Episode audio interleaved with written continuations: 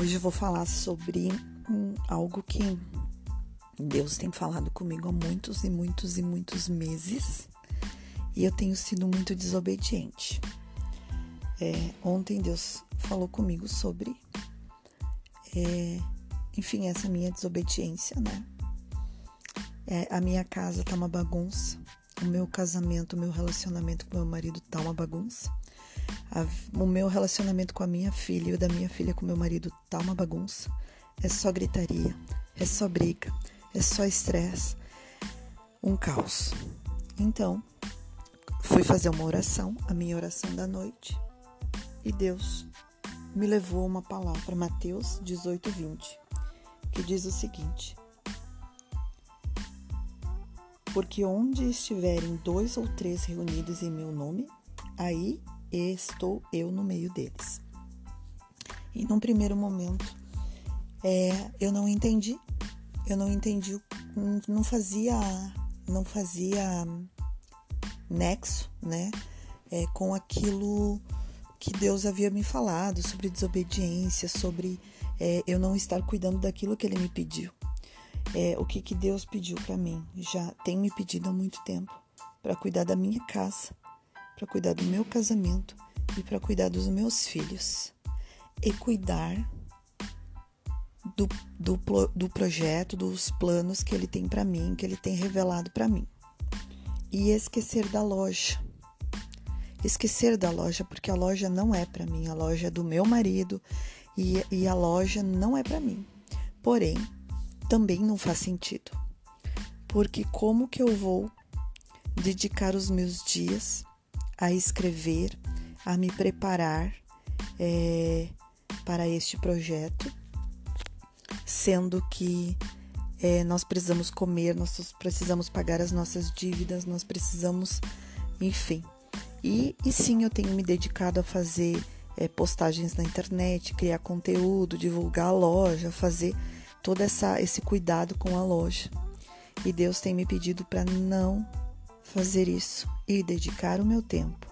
E aí, esse, na sexta-feira, no sábado, eu percebi o seguinte, que percebi o seguinte, que eu não consigo dar conta de cuidar bem da loja, de fazer bem o projeto é, que Deus é, planejou para mim e de cuidar da minha casa e dos relacionamentos que eu tenho na minha família, filhos e marido, que são primordiais.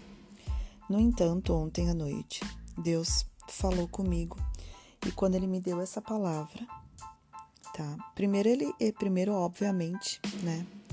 Novamente, claramente, ele me disse: largue as coisas da loja, usa o teu tempo, não se sobrecarregue com as coisas da loja, mas sim cuide do, dos planos que eu tenho para ti, dos projetos que coloquei na tua mão e da tua família e da tua casa, porque desta forma o teu tempo será é, tranquilo.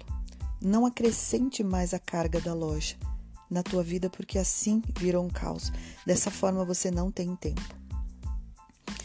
E uh, lendo depois esse versículo, uh, Mateus 18, 20, é, Deus, Deus, Deus falou comigo a respeito de que é, não adianta dobrar os joelhos e orar para que a minha filha tenha entendimento, para que a minha filha tenha calma, para que a minha filha ande nos caminhos de Deus, para que o meu marido abra o coração dele é, sobre as coisas de Deus, para que o meu marido tenha um coração menos duro, porque o meu marido tem um, coração extremamente duro, né?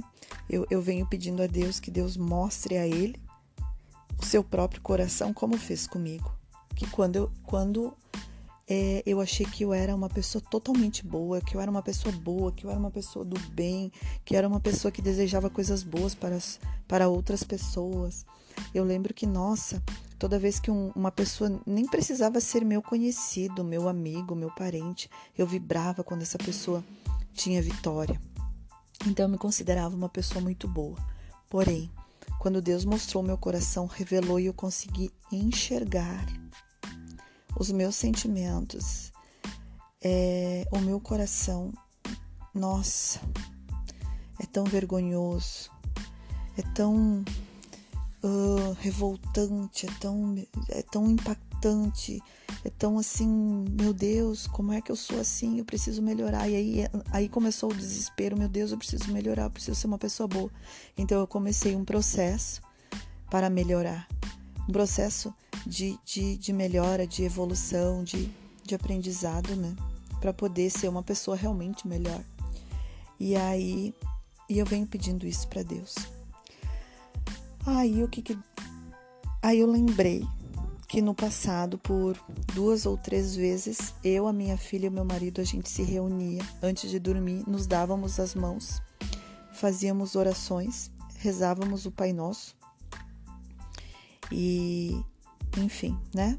Então, o que que acontece? Ontem eu fiz isso de novo e percebi o seguinte: é, Deus vai estar se nós estivermos unidos. Deus só vai estar aqui dentro se dois ou três, ou se eu, meu marido e minha filha estivermos unidos em oração. Não é um orando em cada canto.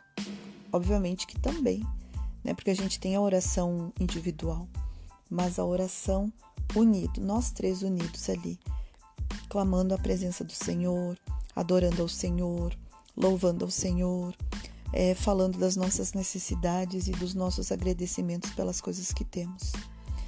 É, Deus é tão bom assim, Deus é tão assertivo, é, Deus nos direciona de forma tão perfeita para que a gente faça aquilo que tem que ser feito. E a gente só consegue isso quando a gente tem comunhão com Deus.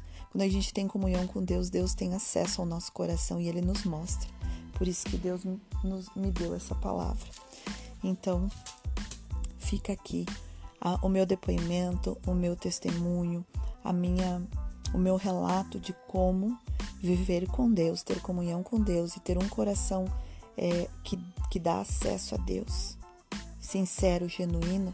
Deus vai nos guiando, porque se eu não tivesse essa comunhão com Ele, Ele não me daria essa palavra e eu não consertaria a minha casa. Eu não iniciaria um, um, um processo agora de conserto da minha casa e a minha vida continuaria um caos. É, eu continuaria sobrecarregada, né? E, e, e, viver com Deus é isso.